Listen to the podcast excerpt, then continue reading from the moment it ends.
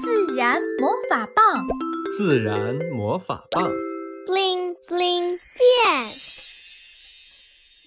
勤劳的小蜜蜂，赛弗和维特的闭园今天可热闹了，因为闭园里今天来了一群特别的朋友，那就是蜜蜂温妮和他的小伙伴们。亲爱的温妮，谢谢你们今天专程来帮助我们传授花粉，我们将会盛开的更加多姿多彩。花儿们纷纷向小蜜蜂表达了感谢，谢谢赛福的邀请，也谢谢你们赠予我们香香的花粉和甜甜的花蜜。小蜜蜂也开心地向花儿们表示谢意，能够邀请到小蜜蜂。赛弗真是快乐极了，小脸蛋红扑扑，幸福的像花儿一样。我们班级是蜜蜂小中队，同学们有一大箩筐关于蜜蜂的问题等着寻找答案。要是同学们能和我一样实现蜜蜂王国的旅行，那该多好！维特想到他的同学们，感到有些遗憾。维特，你也可以邀请温妮他们去你班级做客呀。小精灵提醒道：“对呀，完美的点子，我怎么没想到？”维特重重地拍了一下脑袋瓜子。第二天是星期一，温妮他们如约来到了维特的班级。蜜蜂小中队的同学们坐得整整齐齐。森蝶老师在讲台上摆满了为小蜜蜂们准备的花卉盆植，对森蝶老师的细致和体贴，小蜜蜂们感激极了，各自选了一朵美丽的花儿，停落了下来。教室里响起了热烈的掌声，还没等掌声落下，蔡照迫不及待地提出了第一个问题。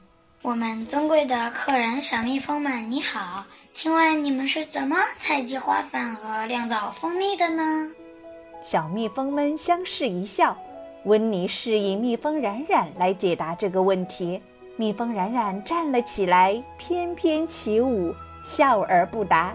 为什么光跳舞不说话？蔡照有些迷糊，不知道所以然。我们蜂群里首先有勇敢的工蜂。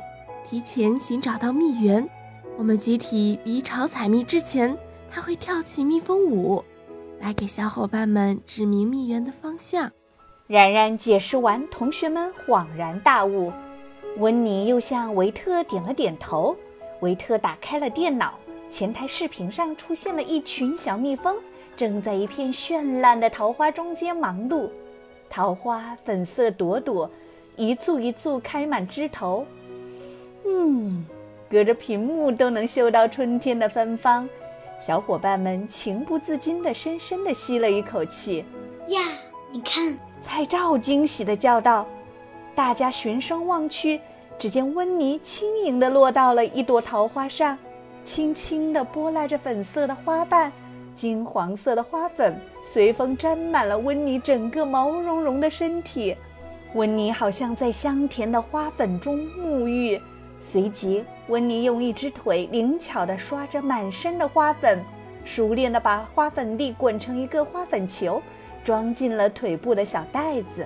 简直太神奇啦！艾丽止不住惊喜地感叹：“是的，我们把花粉球装进了花粉筐，带回蜂巢，这将是我们蜜蜂家族的食物。”这是蜜蜂在做什么？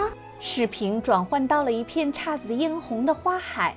这是一片报春花，一只蜜蜂停落到了一朵紫色的花上，它把脑袋从狭窄的花朵处钻进去，伸出长长的嘴吸着花蜜。呀，看它那模样陶醉极了，想必花蜜又香又甜。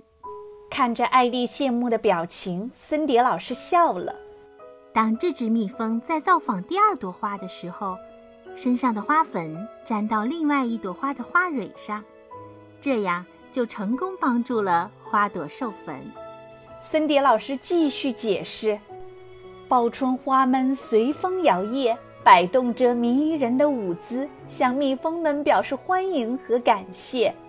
我们用又尖又细的嘴，先将花蜜吸入蜜囊，回巢后将花蜜吐出到蜂巢里。我们有小伙伴会扇动翅膀，蒸发花蜜里多余的水分。花蜜经过发酵，最后用蜂蜡封存起来，作为我们过冬的食物。如果人类采集起来，就是小朋友们你们平时吃到的蜂蜜。温妮细致的补充：我们每一只工蜂羽化后的第三天，就开始承担力所能及的工作啦，比如给收集回巢穴的花蜜删去多余的水分，还有喂养幼虫宝宝。蜜蜂冉冉飞起来，骄傲地和大家分享。人们常说勤劳的蜜蜂，这一点也不夸张。在晴朗的天气里，一只蜜蜂大约要采集一千朵花，然后飞回蜂巢，交接完后又去采集新的花粉和花蜜。森蝶老师补充道，并向温妮他们投去赞赏的目光。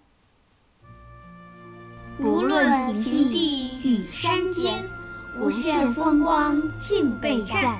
采得百花成蜜后，为谁辛苦为谁甜？